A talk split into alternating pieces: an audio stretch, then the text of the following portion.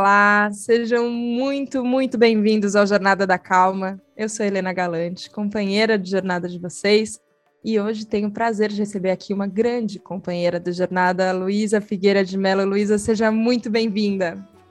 Obrigada, Helena. Prazer estar aqui. Obrigada mesmo por esse convite. Sou fã do Jornada da Calma. E é uma honra mesmo poder estar aqui para poder falar com vocês um pouquinho. Vou te contar que antes de eu começar a Jornada da Calma, eu observava algumas pessoas e falava: essa pessoa está trabalhando para mudar o mundo e eu quero fazer a mesma coisa.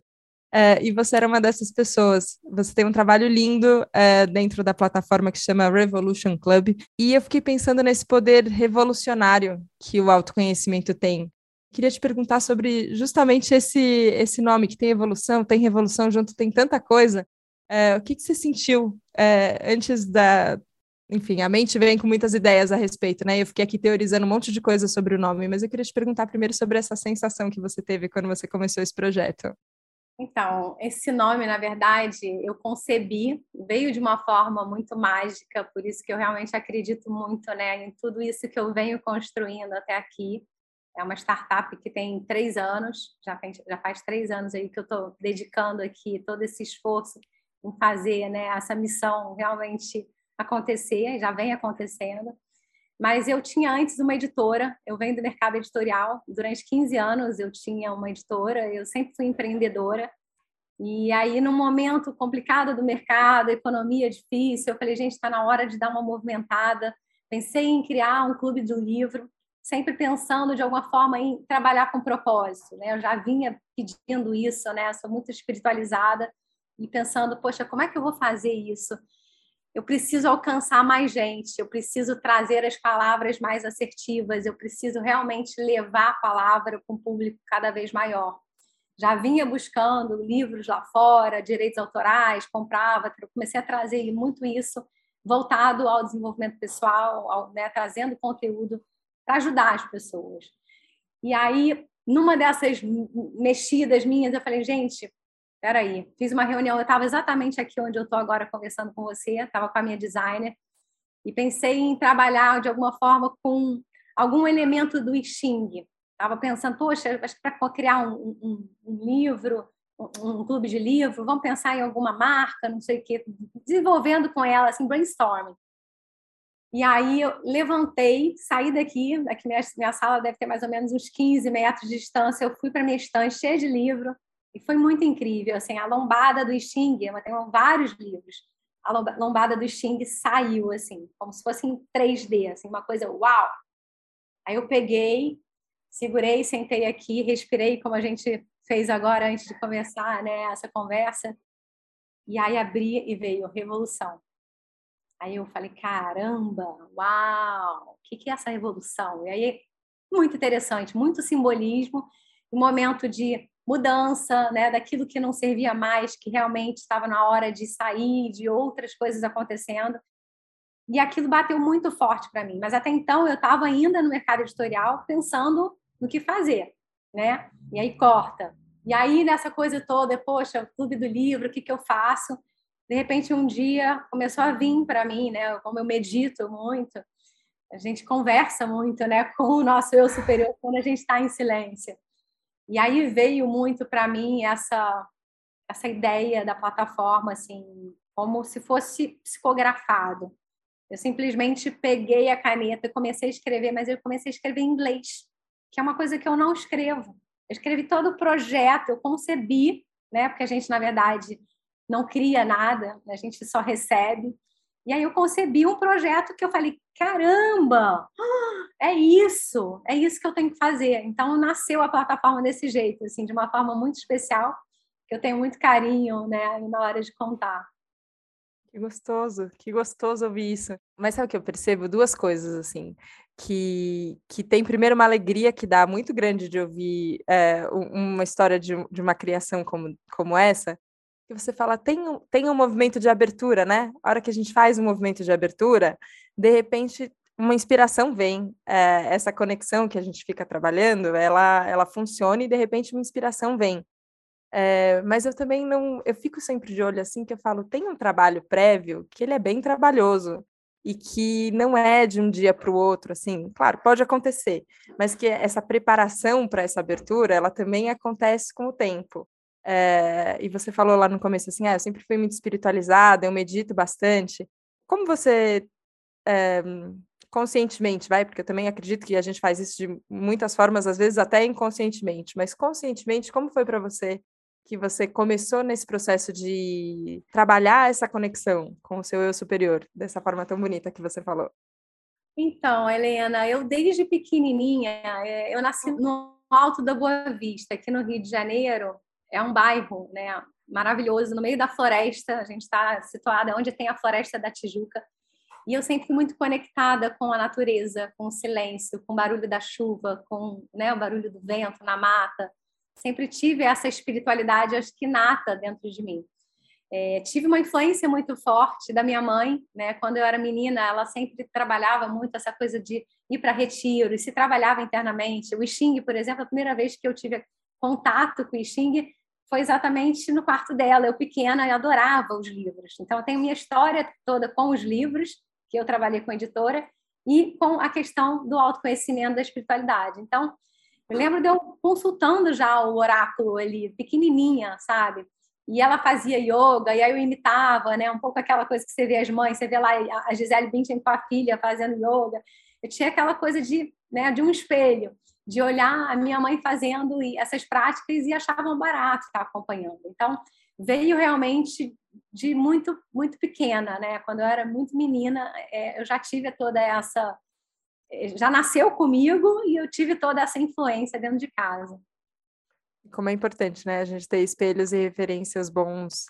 E eu acho que hoje talvez seja mais fácil, né? A gente encontrar espelhos, porque às vezes a gente não tem num círculo muito perto, né? É, às vezes os amigos ou a família é, não estão exatamente nesse caminho, mas eu sinto muito essa ideia de clube que, que é forte para você e que para mim é, é, bem forte aqui no Jornada também, de, de uma comunidade que a gente que a gente forma, que de repente a gente tem mais espelhos para se ver, né? E se ver de uma maneira que ela é que a gente se firma mais nas nossas virtudes ou no que a gente quer cultivar é, do que nesse caminho, é, às vezes automático que a gente foi aprendendo, né?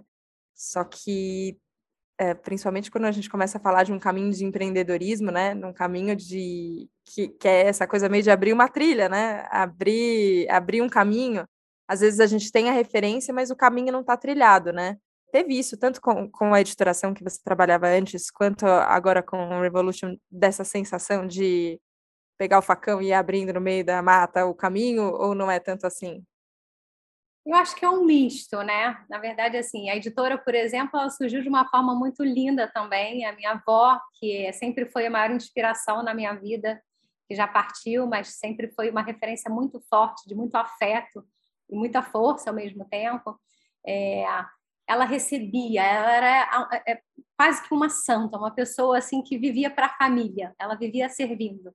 E é, uhum. a Zazá, todo mundo fala da Zazá, fala, nossa, Zazá, e aí até que um dia é, ela falou que gostaria de fazer um livro, né? Ela falou, poxa, eu adoraria ter um livro de receitas, porque ela recebia em casa, ela cozinhava, fazia, botava a mão na massa é, e recebia assim com tanto amor, né? Aquela casa que vivia cheia, casa cheia de filhos e netos, sabe, bisnetos. E eu falei, gente, eu, eu posso ajudá-la. Então, a coisa mais linda, porque eu vim né, da formação da área da comunicação social, também sou jornalista, assim como você. e aí todo mundo na família falou: ah, é a Luísa que vai fazer o livro dela, Luísa. E eu falei: gente, que honra, né? Vamos fazer um livro. Mas até então, ela queria fazer um singelo livro de receitas. Um livrinho onde ela distribuísse para a família e só. E de repente para alguns amigos. Mas era um livro apenas de texto, livro de receitas, né? Quando veio para mim essa incumbência, né, eu peguei isso com carinho e ao mesmo tempo eu tenho um sangue muito né, de determinação e de empreendedorismo. Eu sou capricorniana, né? Quem entende de entendedores de, de astrologia entenderão. É, horóscopo, né, astrologia. E aí, enfim, o capricorniano ele é aquele que empreende, é aquele que, que, que vai e lidera e tem coragem, que vai até o final e defende. E quando eu peguei isso, eu falei, gente, vou fazer o melhor, o melhor livro, o que ela merece, ela é uma pessoa incrível. Então, né, organizei toda uma equipe incrível, é, jornalista, né, teve o Canan Ferraz, que é um super poeta, que fez todo o texto do livro. A gente teve prefácio do Zé Hugo Celidônio, tem toda uma história linda por trás. Daniel Pinheiro, que é um super fotógrafo, que hoje até vive em São Paulo, fez as fotos. E a gente ficou ali debruçada né, nesse projeto editorial durante dois anos. E eu estava ali com ela, assessorando e aprendendo as receitas. Então, é um misto eu estou ali, né, tendo uma ideia e ao mesmo tempo abrindo, né, com esse facão aí essa essa empreitada. É curioso que você falou da sua avó, da Zazá, e falou também da sua mãe.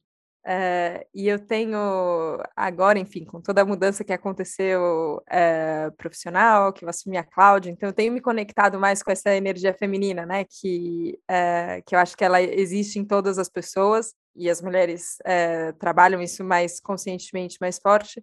Mas eu tenho visto quanto é importante a gente olhar para as mulheres da nossa família, assim, né?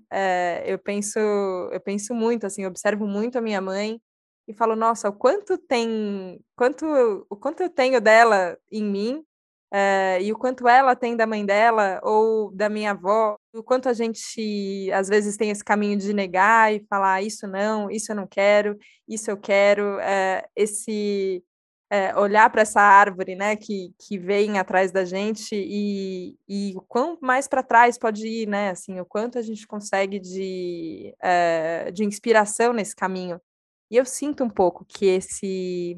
Aqui no Jornada a gente tem, enfim, homens, mulheres, pessoas de todos os gêneros e identidades que, que acompanham, é, mas eu sinto que a energia feminina tem muito disso, assim, da gente de repente se, se reunir é, e num círculo ali conversar sobre, sobre essas coisas importantes. Tem isso? Você sente essa, é, nos seus caminhos de estudo também, uma importância dessa energia feminina?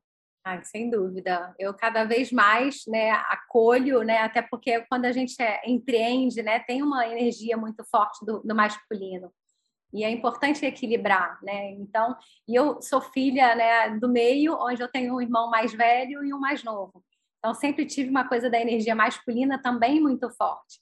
Então, é poder olhar para dentro, né? E, e, quando a gente trabalha essa parte toda do autoconhecimento, né? Da sensibilidade, está muito correlacionado ao feminino. Né? A gente poder encarar as nossas sombras, acolher, dar colo. É, eu acho que isso é tão importante. É por isso que ainda é muito difícil, né? A gente tem aí um grande desafio, né? Trabalhando com isso, com a questão do autoconhecimento, é poder realmente trazer os homens para esse universo. Quando você vai para qualquer curso, retiro, é, é, é quase 95, 99% mulher. Então, é, eu acredito que a gente está vivendo agora né, numa nova era, né? a gente está na era de Aquário, onde fala muito da questão do feminino, da questão da colaboração. Daí, por isso, eu entendo hoje essa criação né, dessa plataforma revolucionária, né, da gente poder realmente dar as mãos. Como você falou, o feminino ele trabalha muito com essa questão né, de trabalhar em círculos, em rodas, em estar junto, né? Se você for ver os nossos povos ancestrais, como eles, as mulheres se recolhiam, né, na, durante a sua alunação, tem toda uma história bonita de sustentação, de rede, de amparo, de cuidado uma com a outra. E eu acho que a gente chegou nesse momento. Eu acho que a gente está vivendo realmente uma nova era. É, e o Covid, eu acho que veio para é, dar essa cutucada e fazer essa transformação da gente poder olhar o outro, né, olhando para si, entendendo que a dor do outro é nossa. Né? Quando a gente vê que uma coisa acontece na China e, ah, não, o vírus está lá na China, não tem nada a ver comigo. Ah, a, a fome está lá na África, não tem nada a ver comigo. Tem muita coisa errada aí, né? Porque somos uma grande teia. A gente realmente está interconectado. E o Covid veio trazer isso de uma forma muito dura, né? Não, não é bem assim. O vírus está aí, ele se espalha e ele chega até você. E ele pode invadir a sua casa. Então, eu acho que tem um momento muito é, precioso ao mesmo tempo, né, da gente é, olhar para isso com carinho, com cuidado, de trabalhar a empatia, de trabalhar a compaixão. É, e começa primeiro conosco, né? Começa sempre com a gente. Primeiro a gente se cuidando para a gente poder dar para alguém alguma coisa.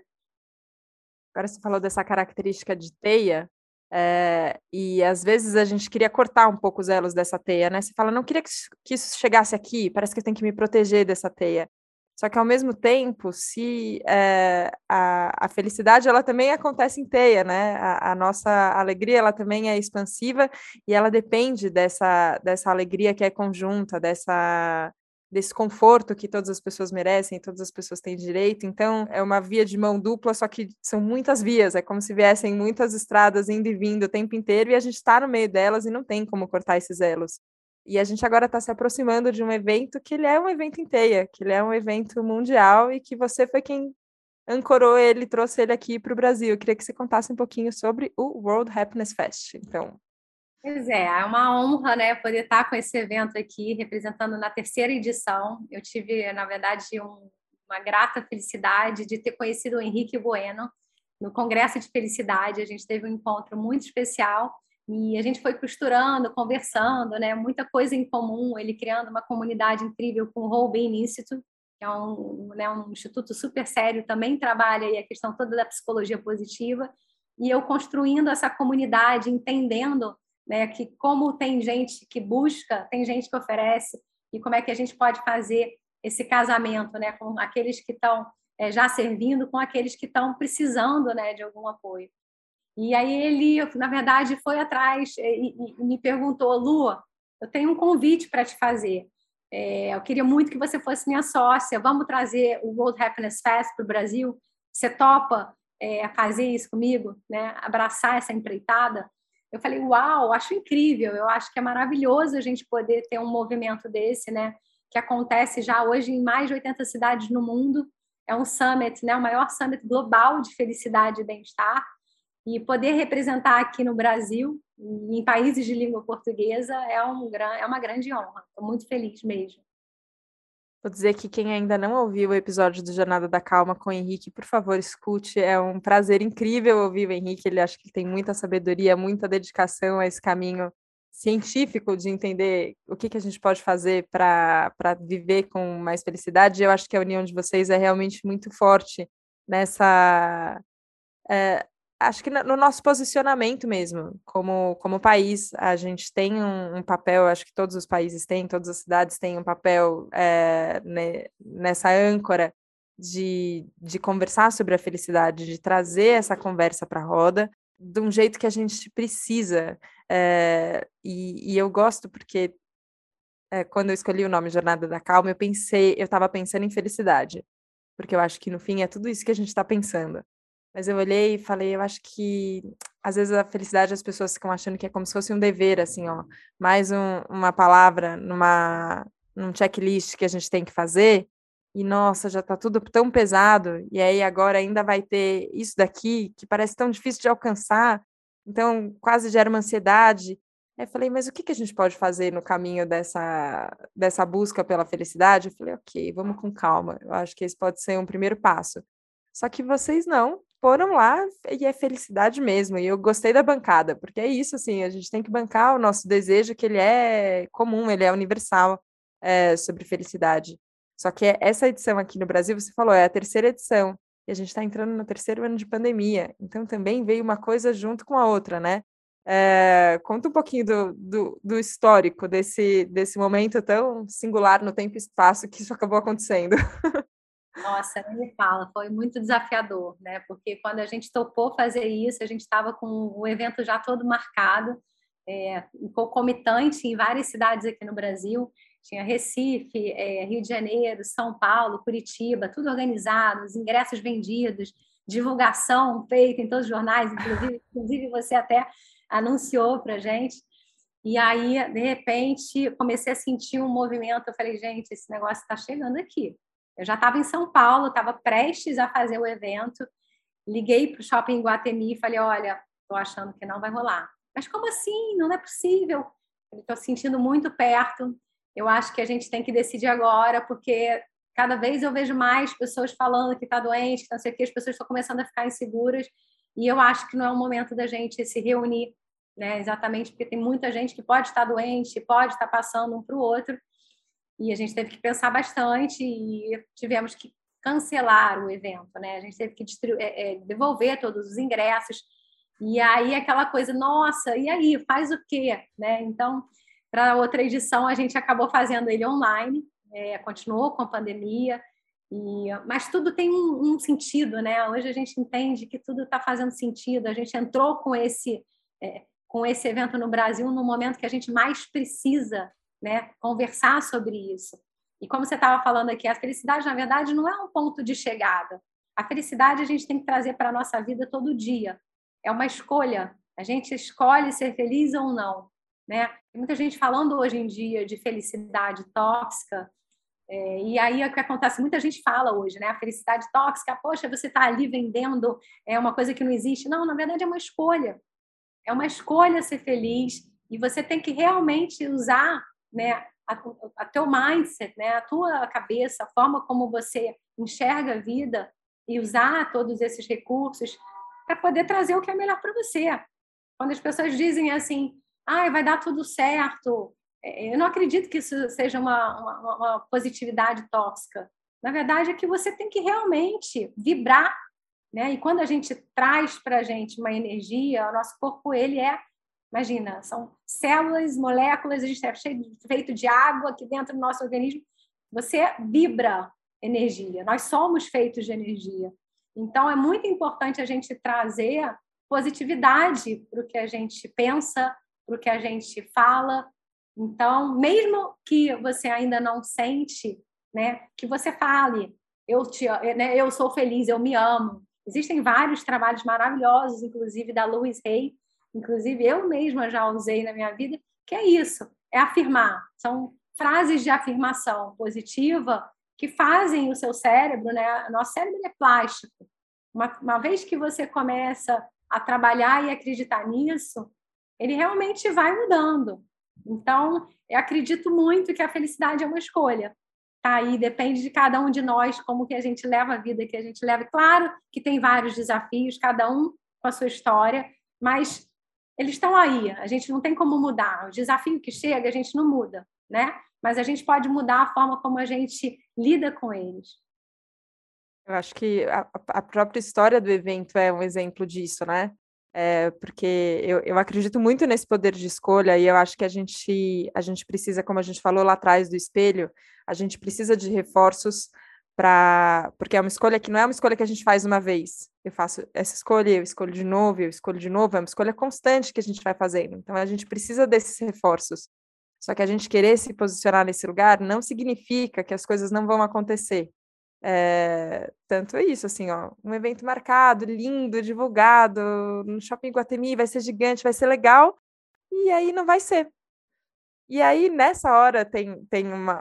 A gente solta a toalha, né? Joga a toalha, ou a gente fala, ok, então a gente não ignora o que está acontecendo, a gente sente o que a gente está sentindo com o que está acontecendo, ok, mas qual que é a escolha? Eu acho que qual que é o direcionamento, qual que é o posicionamento que eu tenho. É, e eu acho que nesse ano, e eu queria que você contasse um pouquinho como é que vai ser a edição desse ano também, Lu, é, mas esse ano a gente já tem. É, a gente um, um pouco a gente já passou a novidade, né? Também tem isso, assim, em 2020 tudo foi muito novo, é, muito assustador por isso, e a gente não sabia como lidar. Agora, entrando no terceiro ano de, de pandemia, é, as coisas não são mais novas. É, acontecem fatos que são inesperados e a gente se surpreende e tem que tomar novas decisões em relação a eles, mas a gente já está entrando num patamar de ok, a gente está entendendo o que, que vai acontecer e os, infectologistas e médicos não sabem dizer se quando quando o vírus vai embora, se ele vai embora completamente, como vai ser a convivência com ele, enfim. É, mas a nossa cabeça já vai entrando num outro lugar e a gente tem que, de novo, diante desse cenário, como a gente se posiciona, como a gente coloca a nossa mente, para onde vão ser as nossas escolhas. Como vocês escolheram, por exemplo, esse ano vai ser um evento híbrido, é isso? Exatamente, um evento híbrido. Eu só vou complementar, porque é verdade, essa história da, da, da resistência, muitas vezes a gente sofre porque a gente está na resistência, né? Então, quando a gente acolhe e vive no flow, né? O flow é uma ferramenta maravilhosa, né? Da gente entender que tá tudo bem, o que tem que ser, né? O que chegar para você, vamos deixar é, é, é acontecer e vamos aprender a lidar, né? Só para finalizar e complementar Perfeito. o que você está falando, é, o ser humano ele tem uma, uma, capacidade incrível de adaptação. Então, é, hoje a gente está, como você disse, né? A gente está vivendo hoje de uma maneira muito mais tranquila do que quando chegou, que era novidade. Né? O ser humano tem uma dificuldade de lidar com o desconhecido, mas ele vai se adaptando e aí depois está tudo bem. Mas então, é sobre esse evento que a gente está fazendo agora, né? Agora, voltando para a sua pergunta, é, é, muito bom a gente poder agora começar a dar uma relaxada, né? Acho que a gente está, claro, com todos os cuidados aí com relação à questão da vacinação, é, aos exames, mas a gente resolveu fazer esse evento de uma forma é, híbrida por conta de ter né, agora essa liberdade de poder já mais né, viajar, de, de, de é, deslocamento, de poder ir para um lugar ou outro.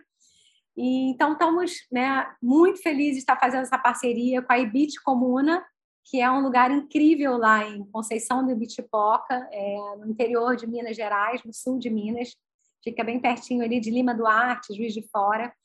E, e aí lá é um lugar incrível, perfeito para a gente poder celebrar né, e realizar esse evento, por ser um case de sustentabilidade no planeta. E esse evento ele está muito ligado é, aos 17 Objetivos né, de Desenvolvimento Sustentável da ONU, onde a gente trabalha todos esses valores, todos esses temas que estão é, voltados para o bem-estar, para a saúde, para a felicidade, para sustentabilidade, para o combate à fome. São né, pessoas que estão engajadas, né, entendendo que a, que a felicidade é um direito humano.